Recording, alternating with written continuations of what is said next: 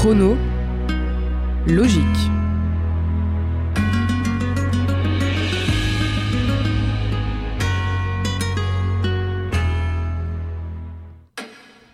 Bonjour à tous. Alors déjà, je compte sur vous parce que je suis un peu malade. Donc si à un moment je m'étouffe, vous comblez le blanc. hein. Compte sur nous. Voilà. On, on tout sera à ta place, promis. Voilà, merci. Je voulais le préciser avant de commencer. En tout cas, aujourd'hui, on se retrouve pour parler de Thomas Sankara, une grande icône africaine des années 80 dont on entend peu parler en France. Thomas Sankara est né en 1949 sur le territoire de la Haute-Volta, l'ancien nom du Burkina Faso. Le père de Thomas avait été soldat dans l'armée française pendant la Seconde Guerre mondiale, ce qui lui a permis d'offrir une scolarité de qualité à son fils. Alors, après le lycée, il continue une formation militaire qu'il envoie à Madagascar. C'est d'ailleurs à ce moment-là qu'il rencontre son meilleur ami et son futur partenaire politique, Blaise Compaoré. À l'époque, l'île est bouleversée par des grèves étudiantes et des soulèvements populaires. Et ça ne va pas les laisser indifférents. Ces mouvements de contestation et ces lectures marxistes et panafricaines font grandir en Thomas un réel désir d'émancipation pour son pays. Pardon, là, typiquement. Elle s'étouffe. Non, non, mais ça va. en effet, à la fin des années 1970, la Haute-Volta est en pleine instabilité politique, en plus d'être divisée par des scandales financiers. Et c'est ces conditions assez liberticides qui conduisent les jeunes officiers militaires comme Thomas Sankara à s'investir en politique. En 1974, il est envoyé au Mali pour une guerre qui va durer deux jours seulement. Mais ces 48 heures lui suffiront pour opérer de façon remarquable, à tel point qu'à son retour, il est considéré comme un héros national. Alors, lorsqu'à la fin des années 80, la colère populaire grimpe contre l'État autoritaire et qu'après plusieurs coups d'État, aucun dirigeant n'est établi, tous les regards se posent sur ce, notre jeune militaire. Sankara devient Premier ministre en janvier 1983 suite à l'influence du corps progressiste de l'armée. Il déclare alors vouloir se débarrasser du lien néocolonial qui maintient la haute Volta dans un rapport de dépendance à la France. Il prononce ces paroles. Lorsque le peuple se met debout, l'impérialisme tremble. Il tremble parce qu'ici, à Ouagadougou, nous allons l'enterrer. Quatre mois plus tard, pour mettre en place ses idées, il invite le dirigeant libyen Kadhafi. Seulement, le mois suivant, probablement à cause d'une pression française, Sankara est viré de ses fonctions et mis en résidence sous haute surveillance. Des manifestations populaires éclatent, soutenues notamment par des partis et des syndicats de gauche. Cela pousse le pouvoir à libérer Sankara. Et dans la foulée, un nouveau coup d'État se déclenche le 4 août 1983. Ce nouveau coup d'État le place alors à la présidence du Conseil national révolutionnaire. Sankara a alors 33 ans. À ce moment-là, la Haute-Volta est le pays le plus pauvre du monde, avec une espérance de vie atteignant à peine 40 ans. Ses objectifs sont alors clairs. Il veut que le pays arrête de rester à l'état de survie. Il veut démocratiser la société, ouvrir les esprits de la population pour les responsabiliser, responsabiliser collectivement. Il veut reconstruire l'administration et donner une nouvelle image du fonctionnaire. En outre, il veut révolutionner le pays. Et pour ça, il avait des slogans et un parler qui touchaient le grand public et donnaient de l'énergie et du courage aux citoyens pour se battre contre l'impérialisme.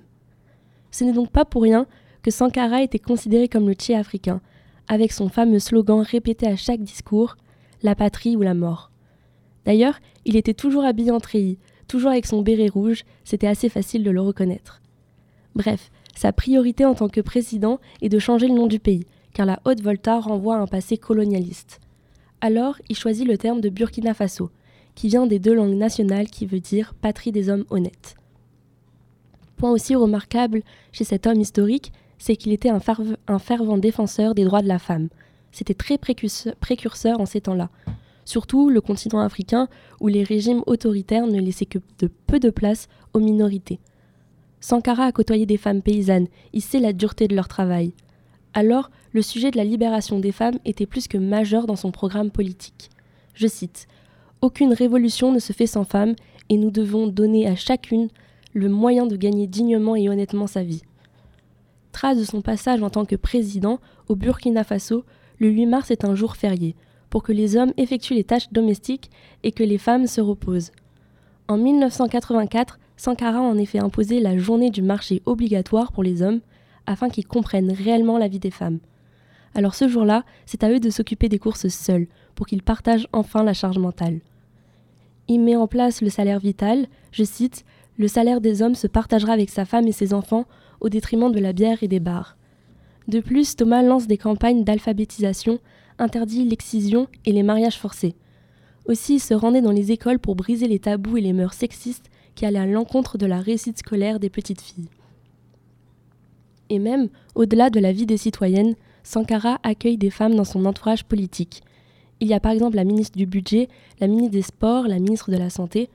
En tout, 30% de son gouvernement est composé de femmes, à une époque où en France, je le rappelle, le Conseil constitutionnel venait de censurer une loi qui prévoyait un quota de 25% de femmes dans les listes des élections municipales. Et c'est pas tout. Sankara était également en avance sur son temps du point de vue écologique. En effet, il avait d'ores et déjà pris conscience du fait que tout impact climatique a des conséquences mondiales et que vivre sur la même planète nous accordait une responsabilité commune quant à son devenir.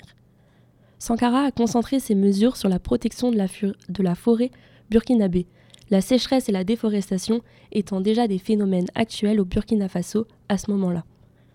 Il a mis des, lois en place pour la reforestation et contre la désertification des terres. Et même si c'est anecdotique, tous les mardis, il plantait lui-même des arbres dans le désert pour montrer l'exemple. En effet, chaque famille était incitée à cultiver son propre potager.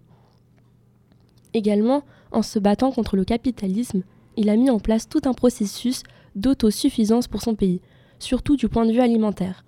Pour cela, il a lancé des grandes campagnes pour inciter les habitants à consommer local pour devenir autonomes vis-à-vis de l'Occident et arrêter de manger les aides alimentaires. En quatre ans, l'autosuffisance alimentaire a été atteinte. C'est un exploit. Ainsi, il a créé un modèle de développement qui répondait aux besoins du peuple. Il veut rester d'ailleurs proche de ses citoyens. Il réduit donc les indemnités des ministres car il ne voulait aucune différence entre eux et les Burkinabés.